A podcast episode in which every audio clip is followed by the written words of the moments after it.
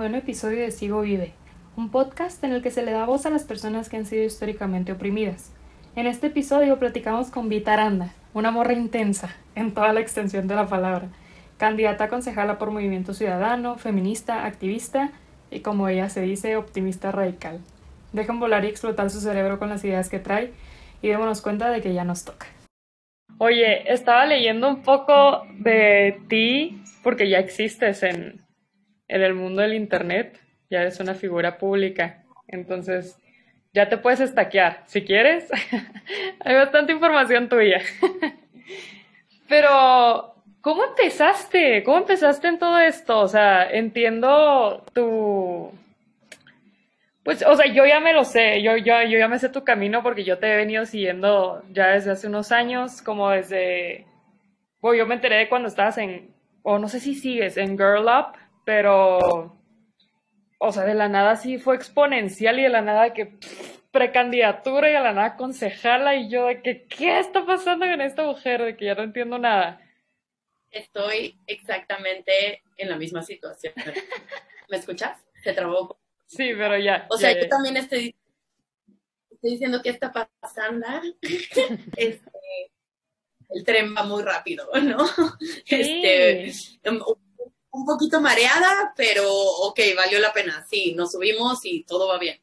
Em, pues realmente empezó porque, pues justo como sabes, los dos últimos años he trabajado en tema de gestionar una organización y poder crear redes de activistas, en particular en el tema de los derechos de las niñas y de las mujeres. Entonces ahí cuando actividades y ellas eran personas que estaban muy, muy interesadas por el tema de la gobernanza local y bueno, en, en general la toma de decisiones. Eh, es que ellas plantean que hagamos un taller de eh, sistema político mexicano para principiantes. Entonces, órale va, sí, qué chido, hay que dividirlo en eh, federal, en estatal y en municipal. Sí, órale, qué chido, bueno, local. Este, va, va, va, no sé quién, a quién buscamos para el federal. Y alguien, por un amigo, me contactó con Mariana Niembro. Y Mariana Niembro es una de las fundadoras de AUNA. Entonces, cuando yo le empiezo a platicar todo esto, le cuento quién soy, le cuento qué, qué, qué estamos haciendo desde la organización, qué está sucediendo, cuáles son las cosas que me mueven, por qué soy recontra defensora de, de que las juventudes estén en el espacio de toma de decisión, la morra me dice, oye, eh, pues está sucediendo esto. Un grupo de mujeres, queremos impulsar a mujeres para el espacio de representación pública. Estamos lanzando como un eh, cuestionario para que eh, nosotros podamos hacer como una selección de mujeres a las cuales podamos acompañar y acercar con partidos. Entonces me dijo que si quería contestar el cuestionario y le dije, bueno, va. Va, casi como en hasta autoconocimiento. Eh, hacían preguntas muy bonitas, muy reflexivas de cómo creíamos que, o por qué creíamos que la, eh, se debía de garantizar derechos a todas las personas, ¿no? Ujú. y, y, de qué forma tú querías activamente participar en esa garantía de los derechos de las personas. Ujú. Entonces, me seleccionaron con otras 50 morras y ellas nos preguntaron como, ¿con quién te gustaría sentarte a dialogar? Y yo fui la que dije Movimiento Ciudadano, porque Patricia Mercado, y porque cosas como el ingreso vital, el, el Sistema Nacional de Cuidados, eh, la regulación por la paz, eh, la atención a... O sea, hay muchas cosas que hacían sentido y dije, bueno, es, es, la, es el partido con el que quisiera platicar. Y porque justamente ellos abrieron las puertas a eh, ciudadanía. El 50% de los registros de las candidaturas somos personas que no están militando en el partido. Yo no milito en Movimiento Ciudadano. A mí me dieron un espacio en su proyecto político, ¿no? Digámoslo así, como... Uh -huh. eh, pero yo no... Yo y muchas otras personas somos activistas, las que están okay. en ese.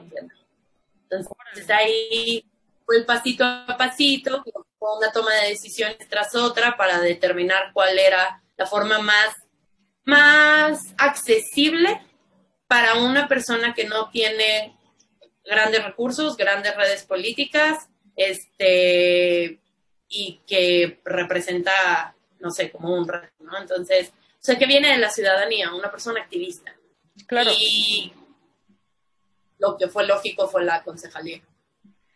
Qué loco. O sea, es que, bueno, yo como topando un poco de tus antecedentes en, en general, hablas, en una entrevista hablas de, creo, dos semanas de campamento, una cosa así, de Girl Up, que fue lo que te hizo como dedicarte a infancias y juventudes, que a mí se me hace así ridículamente interesante porque normalmente a las infancias pues se les hace un lado, es como, ay, no, todavía o no piensan o están muy chiquitas o, pero pues al final esta parte de, esta parte que tú traes como del adultocentrismo, se me hace así, una cosa así que mi cerebro explota y me, me fascina, ¿no? Porque aparte me identifico un buen con eso, de que tú llegas y justo los adultos siempre te dicen como, no, pues no, o sea, no sabes, tú no, ¿no? Y tú estás muy chiquita y tú no sé qué, o sea, desde, desde para ser diputada, ¿no? o sea, necesitas cierta edad para poder entrar a esos espacios de poder. Entonces me hace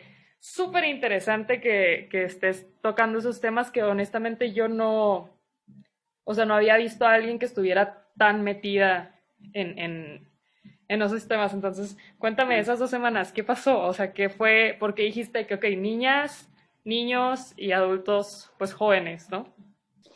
O sea, donde entra un poco lo cursi y lo personal que se hace. Qué bueno, yo hago justo un paréntesis aquí porque, o sea, para mí, yo siempre he estado peleada con la política porque me da mucho, muchísimo asco, me o sea, como que no entiendo, me da asco y todas las personas que he conocido apestan, ¿no? Pero me, me, me topo contigo y es como, mm, o sea, esta morra no es, o, sea, sí te veo en un cargo de, de, toma de decisión, pero digo, esta no es la típica morra que estaría en un cargo de toma de decisión, ¿no? Y eso se me hace increíble. No, no, escucha Y entonces como por sí solo eso es, puede ser un poco cursi, pero creo que tu pasión, o sea, y es lo que a mí me, así digo, de que no, o sea, no entiendo cómo lo está haciendo, ¿sabes? De que... ¿Conoces, eh, has visto esta serie Parks and Recreation? Sí. Soy súper Leslie Knope, güey. O sea, no, es la persona que soy, o sea, me entusiasman las ideas y, y me entusiasman me entusiasman las preguntas y, las reflexiones hacia lo que podemos hacer para que, a ver, ¿cómo que está pasando esto? No, no puede ser posible, ¿cómo le vamos a hacer entonces para que no pase eso? O, güey, podríamos llegar a este punto, ¿cómo le hacemos para llegar a ese punto? Entonces, eh, en el equipo, como que cuando conocí a mi coordinador de campaña y dijimos, hay que hacer esto juntos, fue porque ambos nos identificamos como optimistas radicales. o sea, yo soy tu annoying.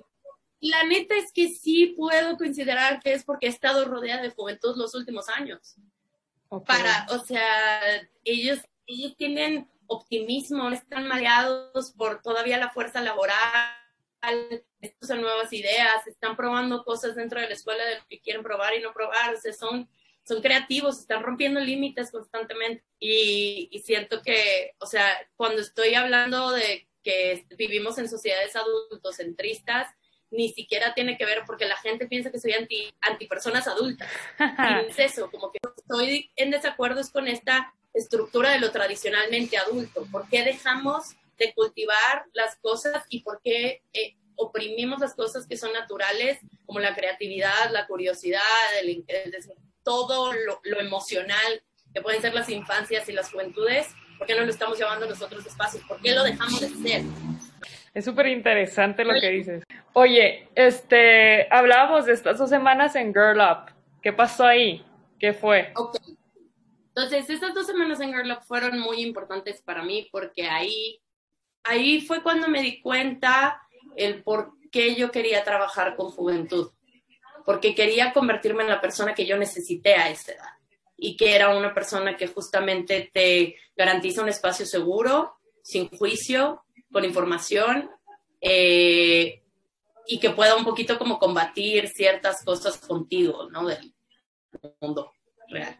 Porque yo fui consejera, o sea, yo no les di clases. El, el, campamento estaba dirigido a reducir la brecha de género en ciencia, tecnología, ingeniería y matemáticas. Entonces ellas estaban obteniendo clases de Google, Intel, Laboratoria, la Asociación Americana de Microbiología, bla, bla. Yo lo que hacía era estar con 10 chicas de México, Estados Unidos, Perú y Chile todos los días. o sea, me despertaba, eh, las despertaba, las llevaba a desayunar, tenía que ir a las clases, ta, ta, ta. Y a mí me tocó como mucho, o sea, me lo tomé muy en serio. Y lo, lo hice más como en un proceso de acompañamiento, de desarrollo, de personalidad casi, ¿no? Como de libertad. Éramos las niñas que íbamos caminando, buenos días, buenos días, buenos días, buenos días a la persona que te estaba dando el alimento, cualquier cosa. Era yo también cuando, no sé, eh, hacíamos competencias o concursos, ganaban y entonces mi equipo no aplaudía y era como Nel, o sea, te aplaude también, se celebran los logros de las demás personas y todo bien y igual se aprendió y entonces tal. Y temas como tallercitos de liderazgos o de hablar en público, de... Pero luego también hubo ciertos grupos y actividades de contención, digamos, y de ciertas preguntas que detonaban algunas reflexiones relacionadas con el tema de género, o sea, con, con, los temas que atañen al feminismo. Y ahí es cuando me identifiqué con un chingo de ellas, o sea, un chingo. Em, como ciertos dolores que cargas, este, preguntas, no sé, muchas cosas, en particular ahí em, lo que pude ver y que me que, que, sabía que inevitablemente iba a salir en este espacio es el que muchas de ellas estaban empezando a tener relaciones violentas como yo las tuve. Mm. Y, y, entonces era como, estás notando que es la niña que está pegada todo el tiempo al celular porque el novio le está diciendo y pidiendo que tal y cual, es la niña que ya está recibiendo de que le limitan cómo se puede vestir o no vestir, la que ya le celan y creen que eso es algo cool, la que eh, empiezas a competir y si te ponen el cuerno te enojas con la otra persona en vez de con la que tenías el vínculo, pero que, que son bolitas de nieve que se van convirtiendo en relaciones tóxicas, en relaciones destructivas, en relaciones de control. Entonces ahí como que hubo varios espacios en donde yo pude compartir, ellas pudieron compartir y, y, y justamente platicábamos de, desde la experiencia, ¿no? Y entonces yo era como, güey, no quiero que esto lo vuelva a vivir nadie, pues. O sea, las infancias no deberían de estar viviendo violencia. Punto, sí. Amorosa. Sí. Eh, punto. sí. No deberían. Entonces, eh, como que ahí me clavé mucho y nada, o sea, sí lo he, lo he tenido muy, muy claro en mi cabeza y pues obviamente en los cuatro años, porque eso fue hace cuatro, ya casi cinco años, este, a la madre. Has hecho demasiado en esos cinco años, no tienes, o sea, todo bien. Pero bueno, en esos cinco años, eh, eh, justo gracias a este gran trabajo que es, o sea, yo tengo la fortuna de que mi trabajo en los últimos cuatro años, o específico los últimos dos, era la misma causa por la que yo luchaba en mi activismo. Y mm. luego además la lucha que me atraviesa como persona. Entonces, yo trabajar y vivir y ser activista en los temas de género, esa fue mi norma por cuatro años.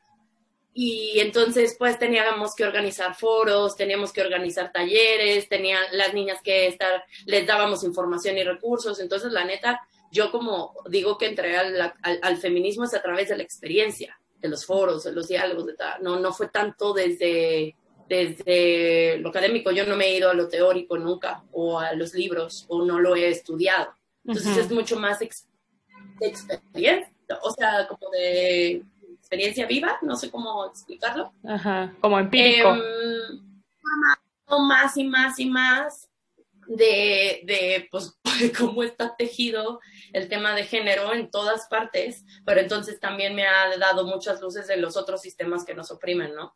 Entonces, ahorita en este proceso ya me está llamando mucho la atención que eh, al llegar a la concejalía te hace ser una persona en donde no, donde claro, o sea, mi motor principal son que las niñas vivan libres y seguras.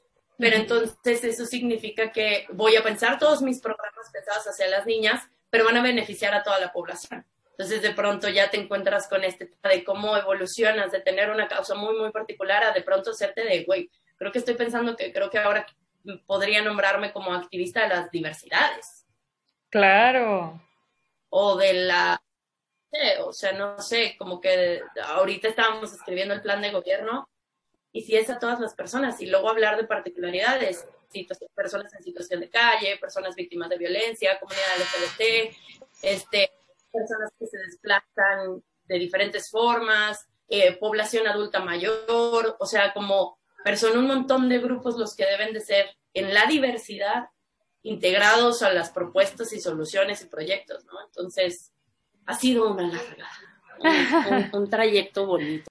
No manches, o sea, sí has tenido un trayecto, pero que igual apenas va empezando, ¿no? Porque al final cinco años, cuatro o cinco años que estás, o sea, justo lo que mencionas de, de es, mucho, es una de las preguntas más constantes, ¿no? Como en temas de feminismo, de que cómo entro y cómo empiezo y tengo que leer o, o sea, para empezar, existiendo, ya, ¿no?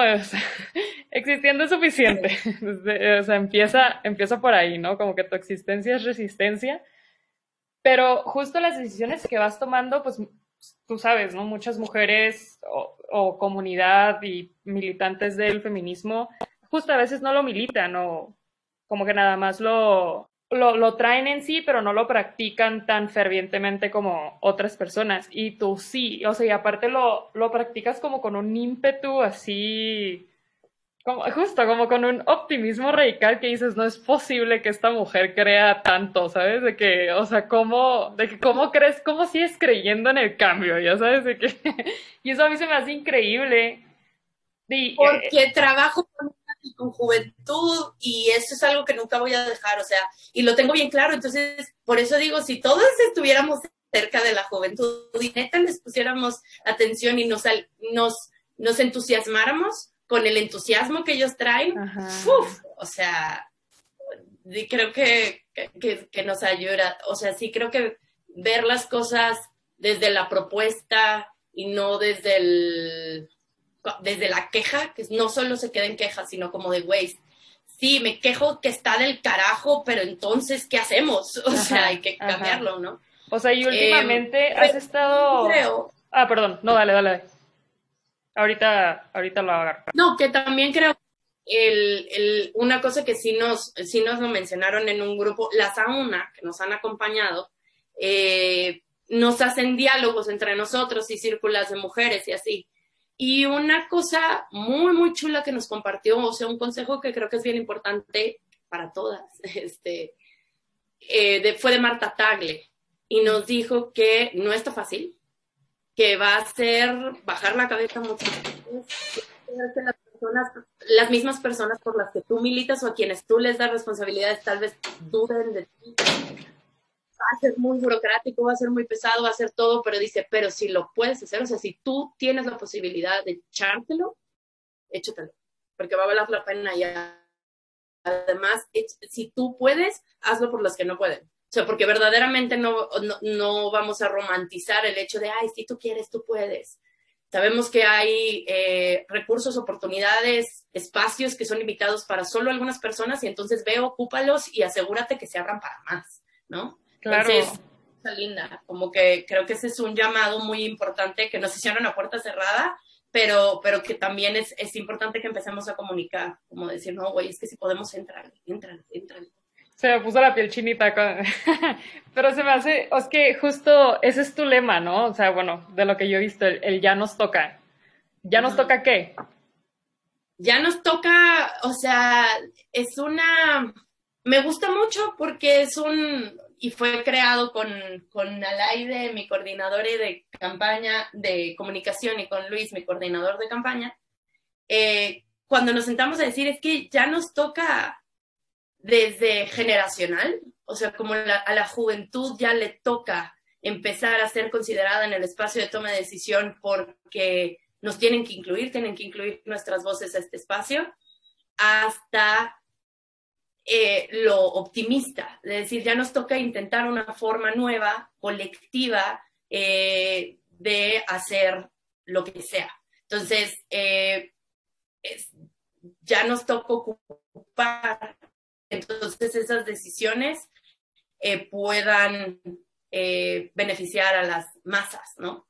Entonces, por eso estamos diciendo, hay que empezar a considerar la STEP, hay que empezar a ocupar eh, la Secretaría de Salud. ¿Qué onda? Hay que entrarle a Televisa, ni modo, cuates. O sea, hay que llegar a crear mejores contenidos para las personas, ¿no? Entonces, ya nos toca entrarle, no importa dónde, es lo que hacemos ahí.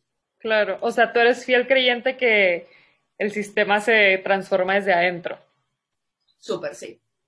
Y, y, se transforma en todos los días y en acciones, cosas como muy de incomodar, ¿no? Incomodar mucho, o sea, eh, no tener miedo a adecuarte. Por ejemplo, a mí a veces me pasa, yo dentro de la campaña habemos personas muy diversas y entonces las personas que tal vez ya llevan más trayectoria piensas que tú tienes que ser como ellas, que tienes que hablar como ellas, que tienes que tal o cual, ¿no? Y de pronto era como, ay, no, es que no me siento cómodo porque es que yo no sé, yo no sé hablar así, tal como quítatelo y, güey, o sea, llega tú ahí a ser como tú, como tú lo expresas, como tú lo eres, como tú te sientes, como tú haces cagar a la risa, o sea, ¿por qué voy a tratar de ir a ese espacio como hago? No sé, me, me, me entusiasma la idea de que podamos llegar con nuevas formas a todos los espacios. Y sí creo que, eh, como que admiro tremendamente y es a quienes siempre eh, tengo en la cabeza como aquellas personas que verdaderamente queremos romper los sistemas, ¿no? Y de formas como más inmediatas o decir, o, de plano decir, como esa estructura no sirve de plano y hay que tumbarla. Pero luego a mí me inventan estos feelings de urgencia y decir, ok, en lo que estamos en eso hay que ocupar lo que está e intentar transformarlo porque sí urge. O sea, sí, sí, sí podemos quedarnos en planeta en 30 años, pues. Sí, sí, sí. No, y, o sea, y urge en todos los, o sea, como mujeres nos urge tanto que la destrucción de nuestro planeta como la destrucción de nuestras vidas todos los días, ¿no? O sea, sí, de que es una cosa más urgente que respirar es probable, ¿sabes? O sea, sí.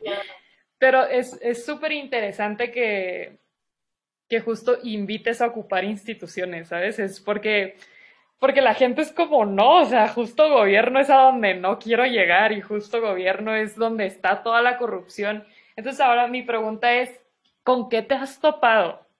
¿Qué obstáculos? O sea, ¿te has topado con hombres, NV, chica, RS, mujeres que te obstaculizan, eh, personas de la comunidad? ¿O qué te has topado? ¿O te has topado con puro pura persona chida.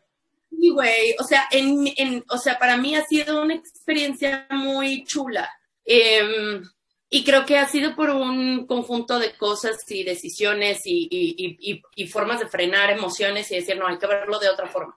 Este, pero yo reconozco que no, este no es el caso para las mayoría, la mayoría de las mujeres eh, que están intentando eh, entrar a política o a cualquier espacio de toma de decisión. Pero para mí, justamente porque las aunas venían acuerpándome.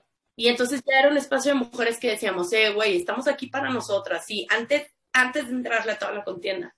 Luego además porque tenía al equipo de, mi, de la organización que está liderada, o bueno, con quien lidero por, con, que es decir, no importa, te, te apoyamos, estamos aquí, este proyecto no se cae porque este proyecto es mucho más, ¿no? Luego el equipo que empezó a armarse de ella nos toca, de decir, ok, vamos objetivo por objetivo, pequeña meta. Y además teníamos muy, muy claro que queríamos aprender. O sea, queríamos aprender, traíamos curiosidad de ver cómo era el proceso, de a ver hasta dónde llegábamos. Y luego además el, equipo de la Ciudad de México del Movimiento Ciudadano está bien chulo. O sea, hay muchas personas muy valiosas ahí. Y, y yo llegué con espada desenvainada eh, pero pronto me senté como con Roy Fit Torres y, y, volteé y le dije así como, cero interesa llegar a un espacio, o sea, un espacio laboral cuidándote la espalda, como le entramos en esto, pues le entra, o sea, yo trabajo en los lugares de Entonces, y luego ahí encontrarme a las Sofías, saber que Alejandro Piña es un súper, eh, más bueno que el carajo, este, eh, el, saber que están luchadores eh, sociales como Rascón o como Atié, eh, conocer a, David Santiago o a Aurelien, que son vatos activistas, pues ya los conocíamos desde otros espacios, y Salomón, me cae muy chido, o sea, Salomón es bien, es, el tío, ¿sabes? Es el tío, ¿sabes? que no sé, me cae, me cae muy bien. Em, ¿Qué retos he visto? Retos, o sea, en este, en este equipo en particular, que acuérdate que es muy nuevo, es pequeño, este, y, y se está construyendo eh, verdaderamente como en visión a largo plazo, de decir, mm. este, este es un equipo que quiere impulsar estas causas y entonces vamos a ver cómo lo hacemos durante los años, ¿no? Entonces, eh, como es un equipo eh, chiquito, ha habido mucho espacio de propuesta, creo. Em, y los retos que he visto, que creo que son muy humanos, son temas de que venimos muchas personas de diferentes lugares y con formas de trabajo muy distintas. Entonces de pronto tal vez puedes chocar como de que hay que hacer un evento así, pero es que así no está tan chido porque entonces tal, ah, bueno, no, mira, es que la forma en cómo se hace un discurso es así, así, así, ajá, pero ¿qué tal si lo hacemos así, así, así? Ya. Entonces, como que han sido, han sido cosas así. Yo no creo, o sea, como, como es muy público el hecho de que soy eh, activista en temas de género y además porque todo el tiempo estoy intencionando con propuestas o datos o el tal o cual, no ha habido hombre que se atreva como a decir algo. ¡Uh, chica, de qué increíble. Es que me encanta justo no quería usar ese adjetivo, pero sí eres una morra intensa, ¿sabes? Porque luego cuando a alguien le dicen intenso o intensa, es como que se, se maltripean, pero a mí se me hace un adjetivo increíble. O sea, si alguien me dice que soy bien intensa, es como, gracias, ¿sabes? No, justamente es el adjetivo que más me gusta, es más, me lo voy a tatuar aquí, ¿sabes? Es siguiente tatuaje. Este es la premisa.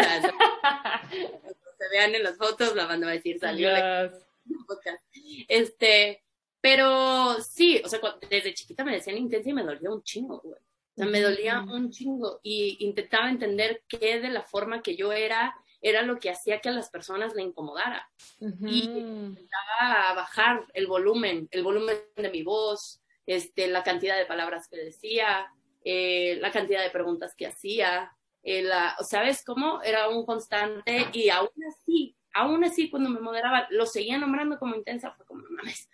Eh, y luego, justamente en el 2016, que conozco esta organización y voy al campamento y todo esto, nos empiezan a nombrar cosas del, del, de temas de género y de cómo el patriarcado atraviesa y es como, porque aquí estamos impulsando más mujeres al espacio de toma de decisión, entonces es desarrollo de habilidades de liderazgo. Y de pronto empiezan a nombrar todas las cosas que he sido desde chiquita, que es por este, que hablo en público, que soy creativa, eh, que tengo facilidad de, de, ¿cómo se llama?, convocatoria, que creo equipos. Eso es lo que soy, eso es lo que engloba la palabra intensa. Claro. Entonces, era como, fuck you, güey. O sea, a quien me haya dicho intensa en la infancia. Sí, soy. Sí, súper soy. Sí, sí ajá, y está súper chido. O sea, al final es que justo, eso creo que eso es lo que me interesa tanto, porque por ejemplo, si he visto el equipo que traes y hay, o sea, eres la única con la cual hasta ahorita, ¿no? Bueno, y también justo creo que Sofía, ella también me cae súper chido y en redes sociales es como, yo, o sea, sí voto, ya sabes de que sí voto por ti. Que es una, es, o sea, están llevando la política como a otro nivel, a un nivel, siento que está pasando un poco como con los artistas, así, ¿sabes? De que antes veías a los, a los artistas inalcanzables, así como personas de que rompes, o sea, a mí me pasó de que estuve en La Voz y cuando vi a Belinda rompí la cuarta pared, ¿sabes? Y fue así como, ¡oh! De que no sabía que existías, perdón, no sé cómo reaccionar, te amo, ya sabes. Y siento que con los políticos es igual, o sea, de que justo, ¿por qué te quieres tomar una foto con el presidente de México? Es una celebridad, ¿sabes? Y siento que ustedes están haciendo una, nueva forma de política, pues de, de, de decir, cállale a hablar conmigo, o sea, vente a jugar unas retas de básquet y... Sí, súper sí, güey. Está súper chido. Es porque es porque la neta sí, debería de ser. Es banda común y corriente, la que está en todas partes. Son humanos de carne y hueso, este, con pensamientos, ideas, palabras, este, güey, o sea, es banda, pues es gente como normal. Em, y, y algo que me gusta de esto de que se está hablando, planteando ese movimiento ciudadano es que verdaderamente sea ciudadano. Y lo que se hace es acercarte y crear vínculos con la ciudadanía. Entonces, tienes a morras que están haciendo las clases de yoga, nosotros estábamos en lo del básquet y el hula hula, hay rutas, este, estamos saliendo a los mercados, echando fotos, haciendo, pero eh, creo que tiende a confundirse con buena hondismo y hemos recibido esa crítica cuando verdaderamente creemos que eso es lo que debería de ser. O sea, está bien chulo que verdaderamente tus representantes públicos fuesen tus vecinos, o sea, tus Y luego con los que ves, al que ves corriendo, y entonces al que platicaste, y luego el que todo, le marcaste en una emergencia o llegaste a su oficina, y entonces estás en un espacio, o sea, menos juntitis para los, para los representantes públicos y más espacio con, eh, habitando el A ver, porque al final son servidores públicos. O sea, ¿a quién le está sirviendo, sabes? O sea, justo este partidismo que se hace es así como, a ver, me eres inalcanzable, hermano. ¿Cómo te marco? ¿Cómo te digo? ¿Cómo? O sea, o sea, si le pido a cualquier otra persona que está ahorita para diputado federal o algo así, ¿tú crees que me va a dar dos horas de su tiempo? Claro que no, me van a mandar por un carajo, ¿sabes? Y no me van a hablar así como tú me estás hablando. Uno, no me van a hablar con groserías. Dos, no me van a huellar. Tres, probablemente van a estar de que fucking flawless en su look, ya sabes, de que, ajá, con chalequito y ya sabes. Pero, y eso, ese, esa es la política a la que me, a mí me, me así, me arrepele, ya sabes, de que digo, Nel, o sea, ya te vi y eres un, ya eres, un eres un sample más, ya sabes. ¿Qué? Ah, yo, por ejemplo, en esos temas, hay veces que eh, esas son una, una, de las reflexiones que me estoy dando cuenta ahorita, ¿no? Por ejemplo, llegamos a Sofía Aguilar y yo, o, pues la Patio Risa también, tal, y que utilizamos más las redes como, jala, no sé qué, ti, ti, ti, nos da igual. Eh, y entonces, eh, se habla desde la comunicación estratégica, porque al final sí, o sea, hay todo un pensamiento, planteamiento, propuesta, estrategia atrás de, la, de cómo tú tienes que crear una campaña, porque entonces tienes que en 60 días dar mensaje. Ahí creo que no estamos viendo la realidad de todas las personas y que creo que debemos, o sea, no sé, por ejemplo, pienso en Salo. Salo es una persona que ha sido servidor público durante muchos años y a quien hemos conocido tal vez, o sea, bueno, o que, que, sí, hemos conocido a través de las notas de sus logros y sus fracasos, pero no lo hemos conocido como humano. Tal vez en los mercados sí, por ejemplo, porque los mercados lo conocen muy, muy bien y tú te paras en cualquier mercado y hablas de Salomón Chertorivsky y te habla del vato que les llevaba rondas eh, de, de, atención médica a los mercados, a todas las personas, ¿no? Entonces, o el que te hablan de que fue el vato que impulsó eh, por primera vez el salario mínimo y la roncota en la que se metió y eh, te habla de, o sea, hay ciertas cosas en las cuales eh, platicas con él, pero creo que nada de eso se comunica en lo que es ahora las redes, porque ellos no tienen idea cómo usarlas, güey. Claro. O sea, o sea, y tienen personas en los equipos que pues justo tal vez son pues, personas de 40 años que te están creando una estrategia de Instagram Sí, o sea, lo que están haciendo es replicar lo que, lo que hacen afuera en las calles y que bombardean las calles de basura en, en Instagram.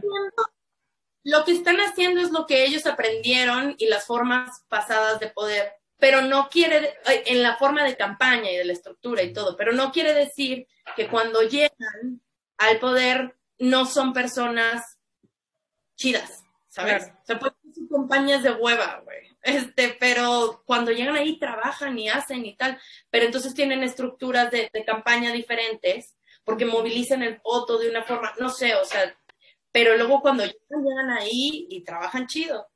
Y luego también una vez más, son personas comunes y corrientes con toma de decisiones errónea o correcta o que justamente vas informando un tema sobre algo y entonces sí fácil puedes voltear con, pues fácil voltear con ellos y decirles cuál crees que es la, la decisión en la que te equivocaste, cómo lo harías otra vez, te gustaría volverlo a intentar.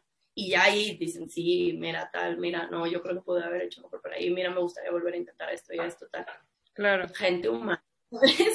nada más, nada más que vemos muy poco de ellos, son, o regresamos a lo mismo, como son tan poco accesibles para la ciudadanía. Sí, que justo, ah, bueno, ahí es donde a mí se me traba, ¿no? Se me traba el cerebro y digo, oh, como que no estoy funcionando de que no te conozco, ¿quién carajos eres? ¿Sabes? De que no como por qué. Y aparte todo es difícil. O sea, te cuenta. Entonces, durante la campaña fueron mensajes muy específicos. Este, luego los meetings y las reuniones y los trayectos fueron de formas muy específicas. Y luego entraron al gobierno y, ya nunca más volviste a saber de ellos. Si te continuaste siguiéndole en redes o lo que quieras. Pero si entran al gobierno, están entrando chambas súper burocráticas que son de hueva. O sea, en plan, Mm, no son, es, es, que no podemos pensar que el, que, el, servicio público es un lugar flashy y, no sé qué, claro que no. Estás sentándote ocho horas a sesionar o doce horas o catorce horas, este, estás hablando de los puntos constitucionales, punto tras punto y palabra tras palabra y ta, ta, ta. O sea, eso suena increíble para los abogados, pero ¿tú crees que quien sea se va a meter? O sea, ¿crees que Mercedes, la trabajadora del hogar, o Olga, la mm, gimnasta, o, o sea, quien tú quieras, de personas se van a poner a echarse las sesiones. Ahí es donde los puedes llegar más o menos a conocer, a ver cómo están votando a favor o en contra o hacer, pero tampoco porque es muy rígido el formato. Es cero, eh, el ser humano es muy especializado. Y luego de ahí, los documentos que nosotros tenemos acceso, si te quieres meter a las redes a ver cómo votas y qué haces, están de hueva. O sea, también son cero accesibles para las personas. No estamos, y mira, por ejemplo, esas son las cosas en las que yo pienso que si toda la banda creativa le entráramos al servicio público, imagínate cómo podrías comunicar las, las sesiones de, de legislativas, ¿no? Si banda que sabe eh, enseñarle a las personas sobre talleres de expresión y lenguaje y tal, y habláramos de cómo ah, hay que enfocar a que el Congreso ya no sea tan rígido y tal, que haya sesiones en donde el diálogo es como compas casi, se hace más accesible para las personas. Las personas van a estar más informadas sobre lo que carajos está pasando allá. Es que, bueno, sí, yo estoy 100% de acuerdo contigo y creo que fue de los primeros pleitos que tuve en mi carrera. Desafortunadamente yo soy abogada, ah. pero no son para mí esos espacios tampoco, por eso estoy acá. Este, pero justo, o sea, todas esas cosas están hechas para que la gente no las entienda, para que la gente no tenga acceso y solo, o sea, solo para que la gente que tuvo los privilegios suficientes para saber leer, saber escribir, saber dónde buscar, eh, ¿sabes? O sea, pueda acceder. O sea, gente como tú, súper preparada, que, y aparte, una vez que te preparas y ves que todo está en tu contra y que dices, ni pex, voy a nadar contra corriente, te lances, o sea, te, te ponen prácticamente, o sea, te cortan la mitad de la yugular y te dicen que le caes y igual y te cortamos la otra y te mueres, ya sabes, que como oh, que... Es, una locura. O sea, es, muy poca gente. O sea, siento que no, justo no se toma en cuenta la realidad del país. ¿Sabes? Es, es ridículo lo que, lo que se hace tanto legislativamente como. Bueno, eh, o sea, legislativo es ridículo. El Poder Judicial es, para mí, es 100% ridículo porque no entiendes nada. O sea, a mí me impresionaba muchísimo que en la carrera yo tenía una clase para poder entender lo que estaba escrito en la ley. Y yo como, ¿por qué no puedo abrir la estúpida constitución y entender? ¿Ya sabes? Como, ¿por qué leo el artículo 1 y no entiendo un carajo? ¿De qué, me, de qué me, estás hablando? Sí, sí, y luego justamente era porque, y, y nada, digo, ya de ahí nos pues, centraremos a otras cosas, ¿no? Ya te iba a decir, es nada más para que entonces palabra tras palabra eh, cree un nuevo delito, ¿no? O sea, es una cosa muy extraña. Eh, pero sí, o sea, no estoy diciendo que eh, seamos anti especialización y anti, anti academia ni nada, al contrario, estamos, estoy diciendo cómo podemos hacer accesible esa información a todos. Exacto. O sea, mm, y puede ser, y puede ser de formas muy lúdicas que también le, podríamos crear entre ciudadanía y, gobierno.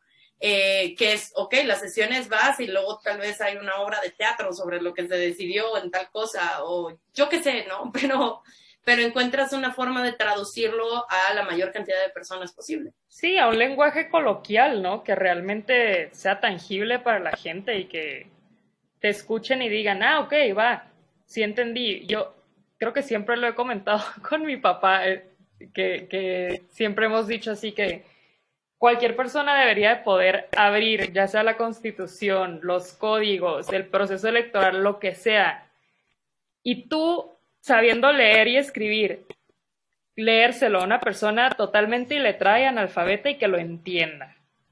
Si no, está todo mal escrito. ¿Sabes? Si no, todo está mal, si no... ¿y sabes, ¿Y sabes cómo se soluciona eso, Ceci? No. ¿Cómo? Haciendo las cosas pensadas en las niñas, en la infancia. Si le entiende la infancia, lo entendemos todos. Claro. Ah, eres una mujer muy trucha. sí, me explotó. si le entienden las niñas, lo entienden todo. Claro.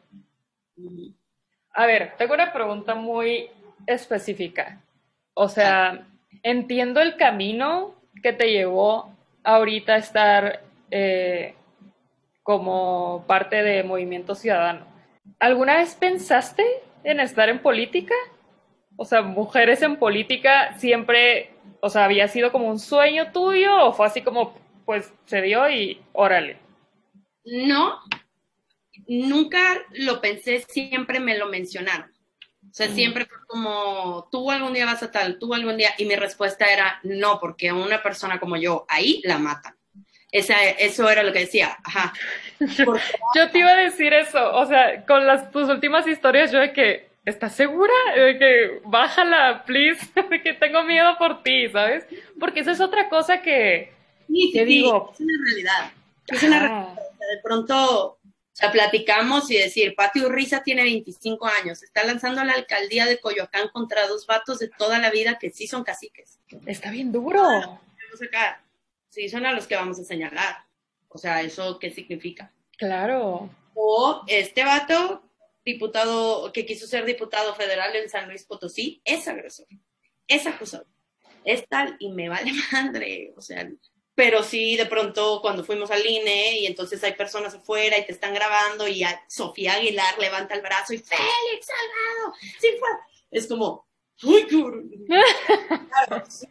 Y estás gritándose a personas de Morena que están ante el INE. Claro. Defendiendo a, Félix Salgado, un agresor y un violador, ¿no? Entonces es como, ok, sí, sí, sí, sí, sí. Em, pero no va a pasar estoy tocando madera.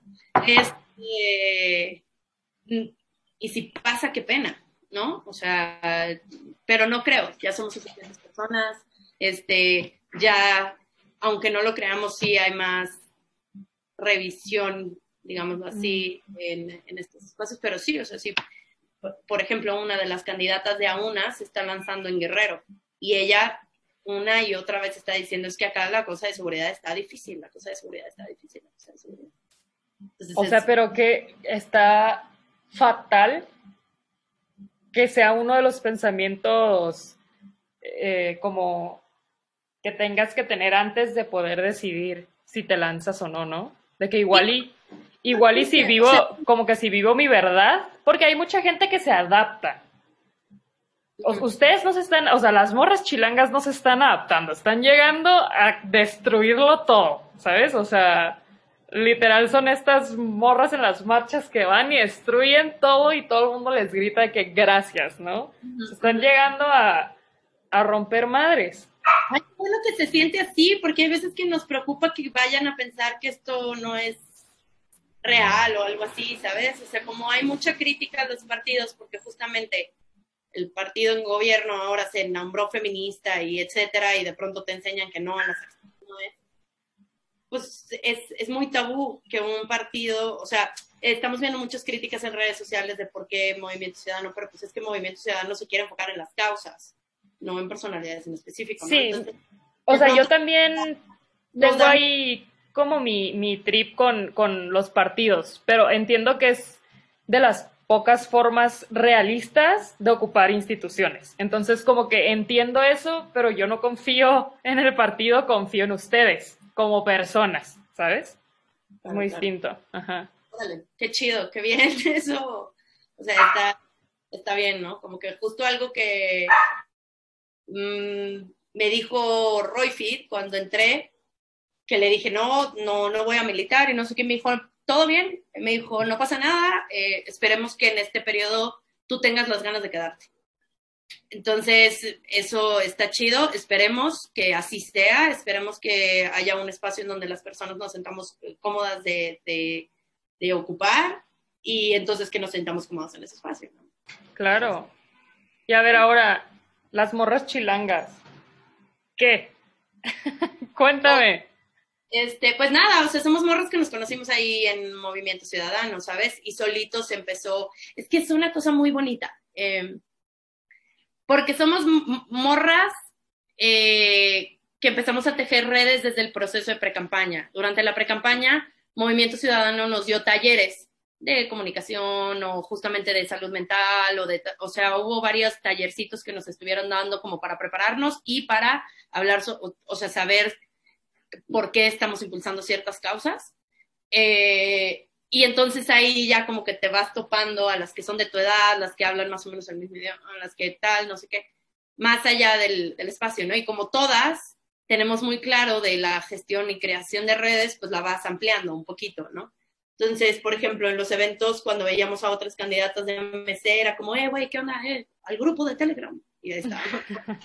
Entonces, eh, se empezó a armar y, por ejemplo, también hay que siempre pensar en que las personas que están creando comunicación estratégica no siempre son malas. O sea, las, hay, hay personas en particular atrás de la creación de morras chilangas que son feministas ocupando los medios desde hace un rato.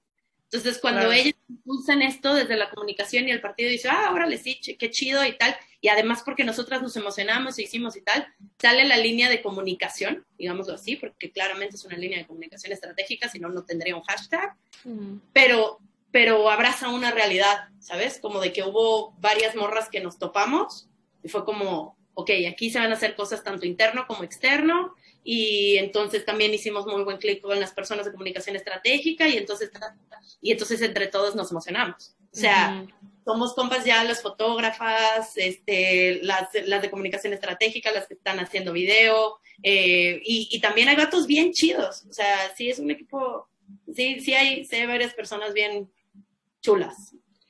Siento que justo, mm, o sea, últimamente he estado como muy pendiente de redes sociales, que al final ni siquiera es mi alcaldía, ¿sabes? Y la Miguel Hidalgo ni siquiera, o sea, yo no tengo nada que hacer ahí, pues, pero arriba, que, que ganen. pero se me hace, o sea, siento que son como un, destello de, de, de, luz, ¿sabes? Así que dices, de que...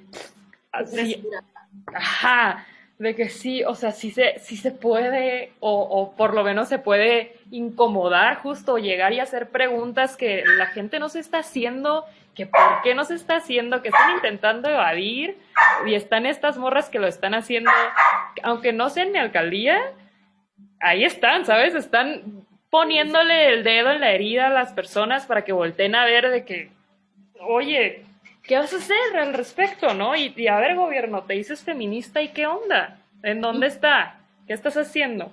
¿No? Entonces, como que, y entiendo al final como este proceso, que bueno, no, no me imagino una carrera política de ser agotadora y, y o sea, está, está muy chido ver y conocer a personas que la están empezando y la están empezando bien chido, ¿no? Y como todo este todo este proceso, ahí es donde a mí me da miedo, de que, que en un futuro, a mí no, obviamente bueno, yo pienso que contigo no pasa, ¿no? Por, por, cómo, por cómo eres, por tu carácter, por tu personalidad.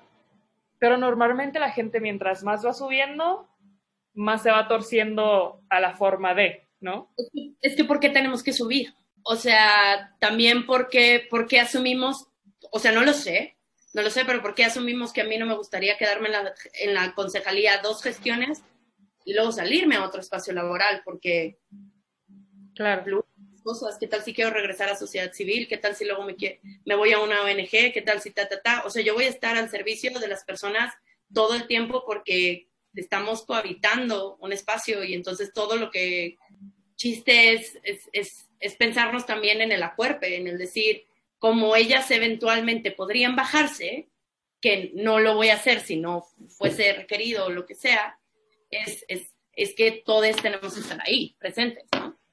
y en diferentes niveles y a diferentes formas, porque entonces sí, le dejas la chamba a una sola persona y probablemente sí, esa persona en particular este, dice, no sé, por ejemplo, entras a la concejalía y el año y, y armas algo y entonces ah, después dices, no, pues es que para poder hacer más y no sé, prefiero la alcaldía. O no, es que ya estudié la maestría y hice tal, entonces me quiero ir a la Diputación Federal porque ahí entendí que las leyes sí tenían que estar. O sea, quién sabe, ¿no?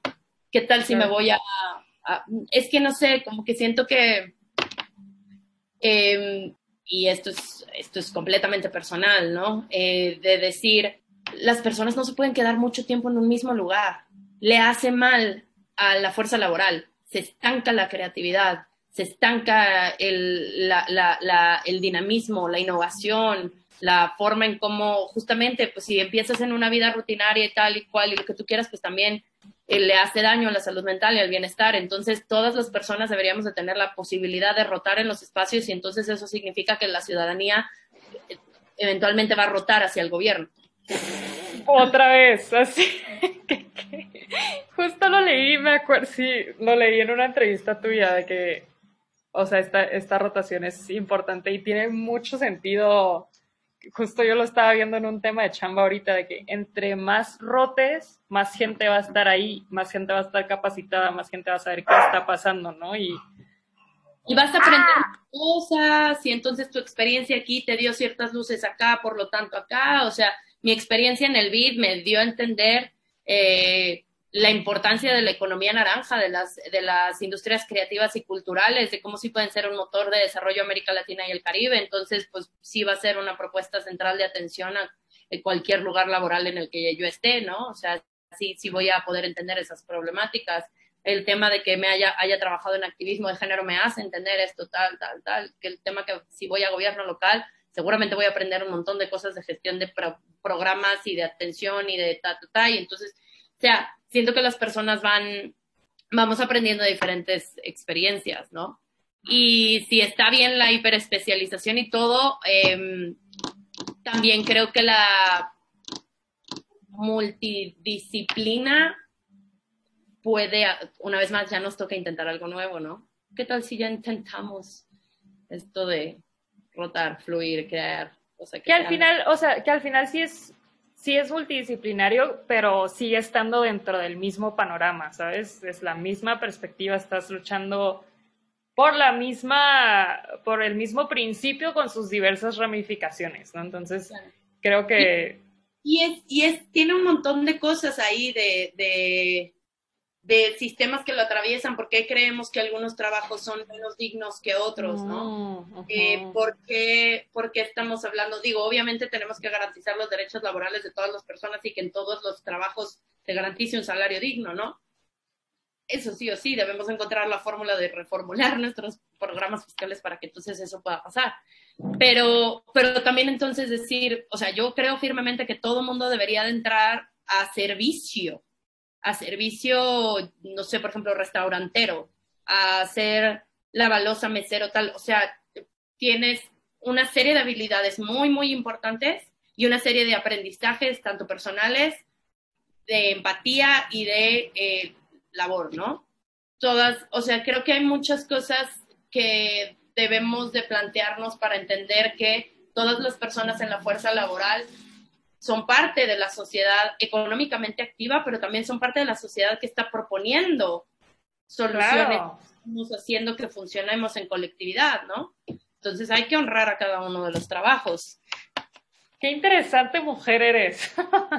Me gusta, o sea. Qué interesante, o sea, de que no, ya sabes de que necesito. cosas que obviamente, o sea, de pronto las piensas y dices, güey, o sea, yo sé, yo pienso esto, creo que hay muchas personas que pueden, que piensan ya lo mismo, o sea, me he encontrado con algunos, o sea, Sofía Aguilar es una clara persona de que piensa en colectivo, así ya no sabe pensarse en individual, está cañón. Como que siento que sabemos muchas personas y entonces nada más tenemos que organizarnos para ver si se puede probar esto, si se puede intentar, si, si es algo, y lo podemos hacer desde nuestros espacios inmediatos de trabajo o los, o los grandes. Entonces, por ejemplo, de pronto digo, ok, si llegara a la concejalía para probar si podemos hacer un programa de atención y prevención de violencia a nivel de la alcaldía, tenemos que empezar con las personas que trabajan en la alcaldía que entiendan qué es un espacio libre de violencia y qué se puede y no se puede hacer y cómo tienes que integrar. Entonces, número uno, protocolo de prevención y atención eh, eh, para la alcaldía, programas en la alcaldía, e informar y atender y sensibilizar eh, a las personas que están tomando las decisiones el día de hoy. Porque entonces no solo hacemos contención, sino empezamos a, pensar los programas eh, de forma no violenta, ¿no? Le ponemos como pausas a, las cosas que hagan violencias. Entonces, no sé, es una forma en la que yo me gusta, a mí en lo personal me gusta trabajar, o sea, mis espacios de trabajo siempre eh, son, o sea, lo que siempre, siempre, siempre procuro es que sean un espacio seguro. y, y abierto a la creatividad y abierto al desarrollo personal y abierto al todo, es como justamente, o sea, ¿por qué habríamos de, em, en esta idea de, pensar que los trabajos son indignos o, son de alguna u otra forma? Eh, ¿Por qué queremos solo una ruta única? ¿Por qué no queremos ser personas llenas de habilidades diferentes? No sabes como el gusto que me da saber que gente así esté intentando ocupar lugares y que quiera tener a lo mejor, bueno, no sé qué es lo que quieres hacer y justo tú lo dices, ¿no? Que ahí las posibilidades son infinitas, literal, ¿no? Pero estar en esos espacios en donde puedes eh, impulsar a que se tome cierta decisión o que se haga cierta propuesta, o sea, eso, o sea, se me hace súper interesante como cómo estás empezando a llevar tu vida en general. porque al final, o sea, creo que de lo que he visto, o sea, que estás dedicándole toda tu vida, o sea, 24/7. Sí, pero creo que, o sea, mm, o sea,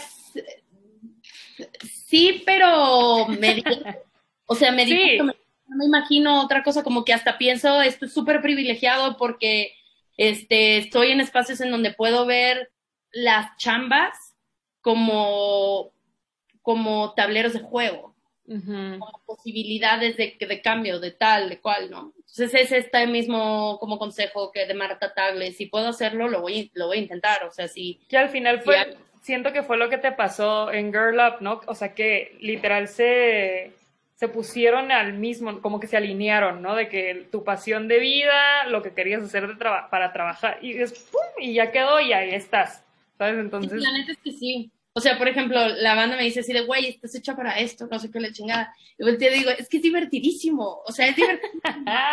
Dos cosas. Un, y está chido porque, uno, o en que encuentras gente increíble, de la cual vale la pena un chingo aprender, o en, encuentras gente bien cerota, con la que te puedes entretener un chingo, como señalando, como, neta, o sea, este vato, ¿sabes? sí. Entonces, este, la verdad es que, por ejemplo, eso lo he platicado con varias amigas. En general, sí los vatos están mucho menos preparados que nosotros. Mucho menos. O sea, se les ha pedido muy poco, güey. y además en sus experiencias de vida puede que no hayan vivido algunos retos en particular que hacen que a nosotras nos dé una resiliencia en particular que tal.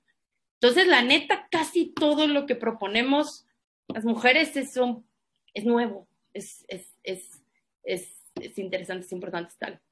Pero también es reconocer que ahorita estamos en una posición mucho de privilegio, porque, por ejemplo, lo hablo con Tere Vale, y Tere Vale es combativa, porque ella dice, Evita, yo he sido la única morra en espacios de vatos desde que tengo veintitantos.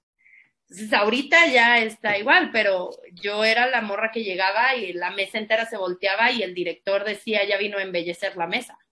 Yo era la que, entonces dice, aquí las cosas no es masticadito y buena ondita y todo. A mí me vale gorro, yo voy a llegar a incomodar y te voy a decir y te voy a señalar y me voy a pelear contigo porque aquí se llega valiente y se toman las cosas. Entonces digo, ok, o sea, como... Porque ya nos toca. nos toca.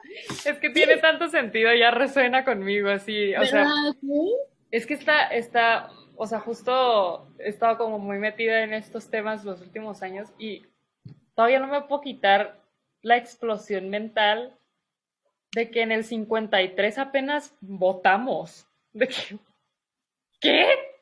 O sea, mi abuel era mi abuelita. Mi abuelita se pasó 30 años sin poder, ya sabes de qué. O sea, güey, yo justo pienso como, no vamos tan, o sea, vamos mal, definitivamente vamos mal, pero yo creo que vamos caminando, eh, o sea, yo creo que, es mucho más optimista el, camino. Llevamos 100 años desde la revolución, 50 años desde lo, lo, los procesos institucionales, 50 años desde nuestra participación, y no marches, la otra vez iba manejando y yo como persona precandidata, escuchar, en, porque esto lo escuché cuando era precandidata, escuchar un mensaje en la radio que hablaba sobre mis derechos políticos en materia de género y que había una red de atención especial del Instituto Electoral por si yo estaba viviendo violencia política de género. Sí venía manejando y dije, a ver. Hay esto no lo escuchaba hace cuatro años, sí, o sea, esto sí, no estaba. Hay que reconocer que se han logrado muchas cosas, hay que reconocer que se están creando las cosas eh, que, que empiezan a... Yo creo que vamos bien. O sea, sí, vamos lento, pero seguro. Sí hay que, sí hay que meterle urgencia, ¿no? Hay que, ajá. Nos toca. Como hay que, hay que meterle turbo, pero de que ha habido cambios y se sienten cambios y se ven cambios, sí, ¿no? O sea, hay... Sí, o sea, son cosas que como que lees y no crees, ¿sabes? Como que dices, o sea, no es posible no es posible que, o sea, no es posible que en el 53 apenas estemos, uh, hayamos podido votar, no es posible que todas las, o sea, que todas las, en todas las cosas que se le ha tomado en cuenta a la mujer, nunca ha sido por ser un ser humano, siempre ha sido porque la mujer ha luchado por esto, ¿sabes? De el aborto, el voto, o sea, nunca ha sido porque las personas en el poder han dicho como, ah, sí, Kyle, claro, obvio, una concejala, pues sí, no, Kyle, no, es como, a ver, yo vengo y reclamo mi lugar.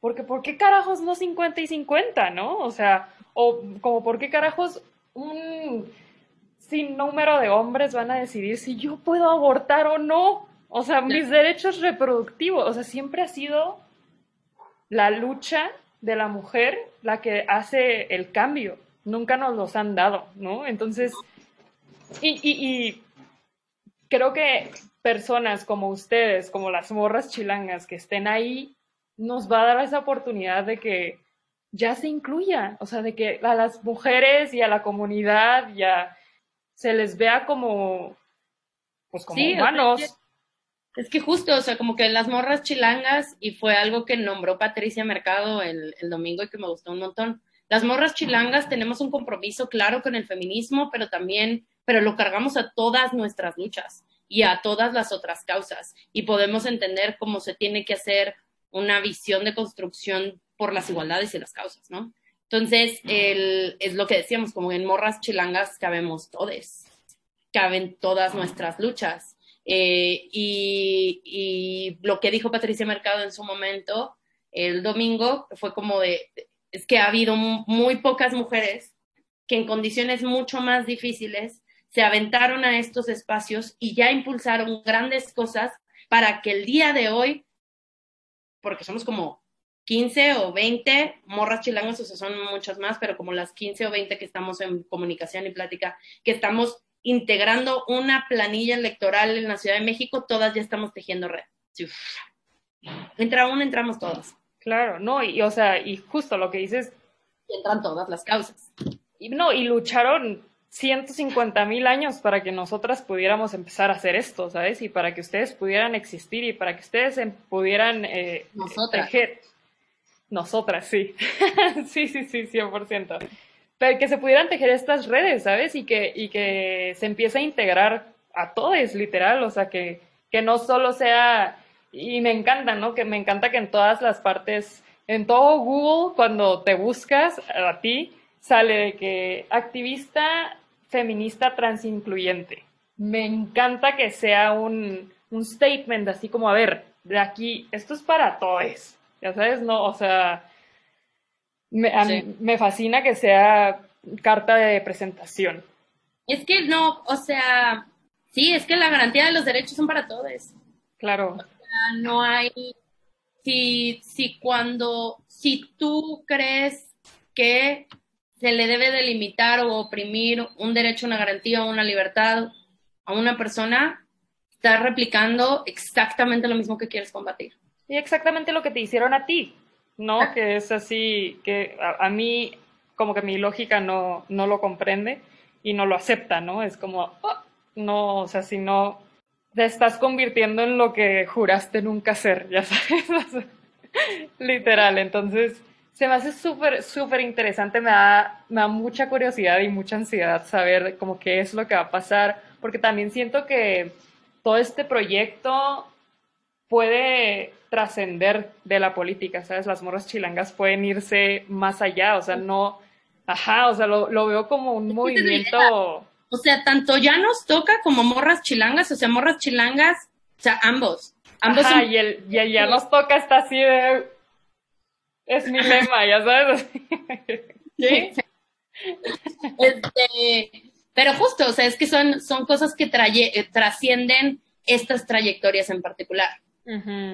O sea, Morras Chilangas está visibilizando que hay nuevas formas de construir en colectivo desde eh, lo que se teje en la representación pública. Claro eso, no, no vamos como individuas, vamos como equipo. A mí algo que me encantó es que cada una presentó a la otra, porque fue como la lucha de cultura de Sofía Margarita, me la he explicado y la he entendido tan bien gracias a ella, que ya es mi lucha también.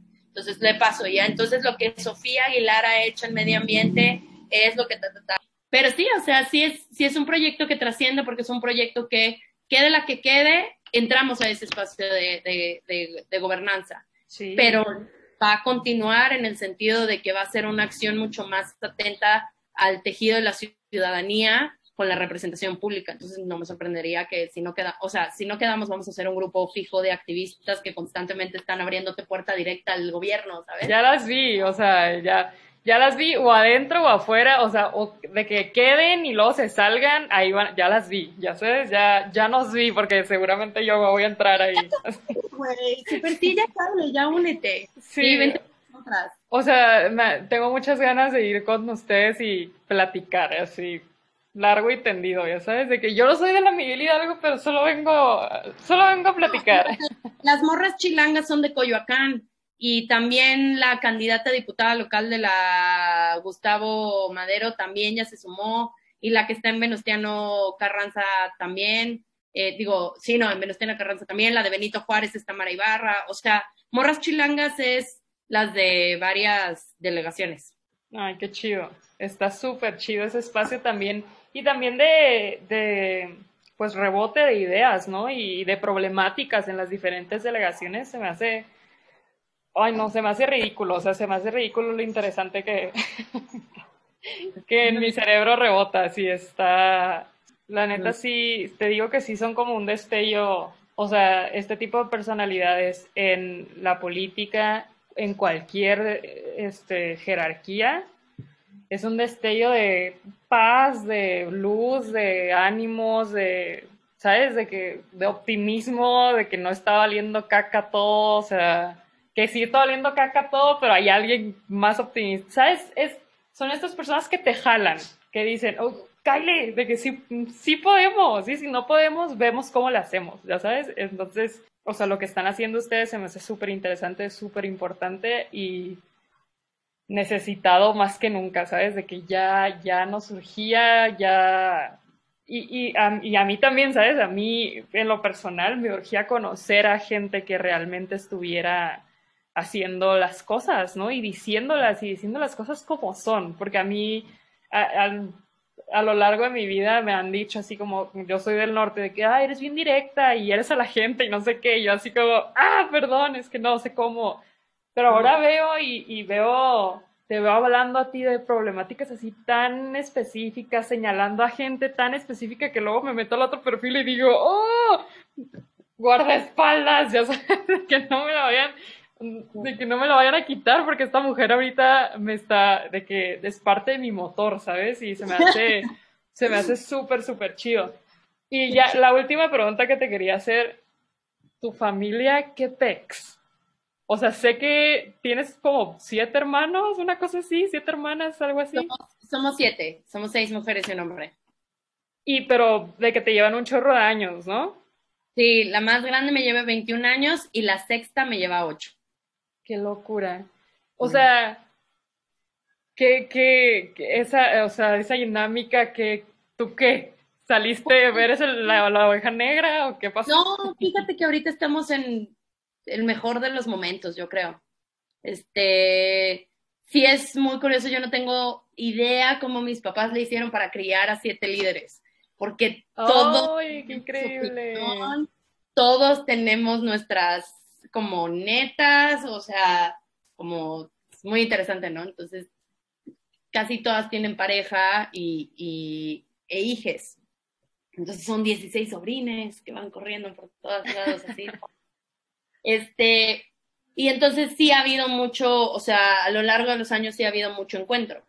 Él, o sea, digo, les quiero mucho, hermanes, si llegan a escuchar esto, pero sí fueron ustedes los que más me decían que era una intensa. Entonces, me encanta. Este, sí, y, y entonces como que yo creo que mucho de la persona que fui fue porque quería, como era la chiquita, la siete, o sea, la chiquitita, como que no tenía opinión en la mesa y no sé qué, y entonces o la que hablaba y lloraba cuando, cuando se peleaba y entonces era como oh, la emocional y tal.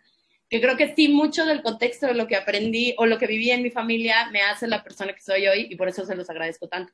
Y en el caso de mis papás, eh, pues sí, también son las personas que más me han enseñado y con las que más he crecido y he aprendido, eh, porque pensamos de formas muy, muy diferentes pero en diciembre como que hubo este espacio en donde quedó como claro así de tenemos el mismo objetivo, solamente tenemos estrategias muy diferentes para hacerlo.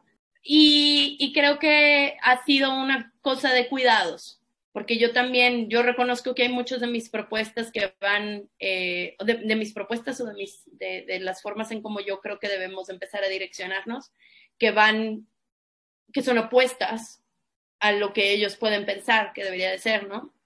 Eh, entonces yo no, no les comparto como mis cosas porque pues va a generar una discusión innecesaria que nos va a llevar a la misma conclusión.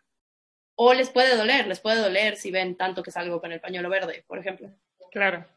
Y, y sí me parece que, que dialogamos lo suficiente para entender que cada quien trae su pero también viene mucho a veces lo emocional y no es mi interés lastimarles. ¿no? Uno, de que gracias por tomarte el tiempo de hablar conmigo, se me hace, o sea, pensé que no iba a pasar, ya sabes, dije no, nunca, o sea, de todo lo que estoy viendo, demasiado, está haciendo demasiado. ya no sé si quiero quitarle su tiempo, ¿sabes? Igual y lo necesita para cosas más interesantes. No, pero la neta no, o sea, sí nos hace paro, sí nos hace muchísimo paro el que nos den eh, plataformas para que nos escuchen, ¿no? Entonces, uh -huh. es algo muy bonito, es una forma en cómo nos están apoyando ustedes, cómo ustedes son parte de esto, ¿no? Entonces, cuando sí. nos invitan a podcasts, espacios de diálogo, a mesas, a diálogos con estudiantes, lo que sea, ayuda un chingo. Porque yeah. al final comunicamos más el mensaje de que ya nos toca está, no, neta no tienes idea, bueno, a mí me pega, o sea, lo veo bien real, ¿sabes? Lo veo bien real y creo que me explotaste el cerebro varias veces, ya está como deconstruido. y se me hace muy chido de que keep doing what you're doing, neta, está súper interesante y creo que estás abriendo camino y esperanza y con este optimismo radical está increíble, ¿sabes? Como estás abriendo pues le estás abriendo las puertas a otras personas que abres Pero hay que girar la ardilla, ¿ya sabes? Exacto, hay que empezar a decir, oh, bueno, sí, pero a mis formas. Justo. Se me hace increíble lo que estás haciendo. Me, o sea, estoy súper pendiente de ti en redes. Cualquier cosa que necesites de que I got you, I got you, I got you. Y nada, gracias, gracias, gracias. Creo que es súper chido y sobre todo todo lo que estás comunicando en redes y cómo estás informando del proceso electoral de que detalle por detalle, ya sabes, increíble. Se me hace, se me hace súper chido. O sea, soy fan, fan, fan, fan y Gracias. nunca había sido fan de alguien que hace política. Eso está súper chido. A huevo. Sí. Qué chido, da mucho gusto. Muchas mucho- gracias. No, gracias a ti por la invitación. Me gusta que hayamos platicado. Mientras las vamos platicando en el espacio, o sea, creo que todo lo, lo que, lo que se comparte aquí es construido mutuo, ¿sabes? Porque las preguntas que tú me hiciste me llevaron a reflexiones que entonces si te hicieron sentido, pues entonces también resuenan contigo, ¿no? Las piensas. Entonces, ajá, está, está chido. A mí me gusta muchísimo que estos espacios casi siempre los veo como trips en donde puedes platicar con alguien que también piensa increíble, ¿no? Entonces, Está gracias. muy chido. Gracias por la invitación. Pues rómpanla, bien cabrón. Rómpanla y destruyámoslo todo. Claro que sí, morra chilanga. claro. Muchas gracias, Vita. Un placer. Nos vemos pronto. ¿Les explotó el cerebro igual que a mí? Les invito a reflexionar y a votar este 6 de junio. Ya nos toca. Ya nos toca que nos escuchen, que nos tomen en cuenta y entrar a puestos de toma de decisión. Les quiero. Nos escuchamos pronto.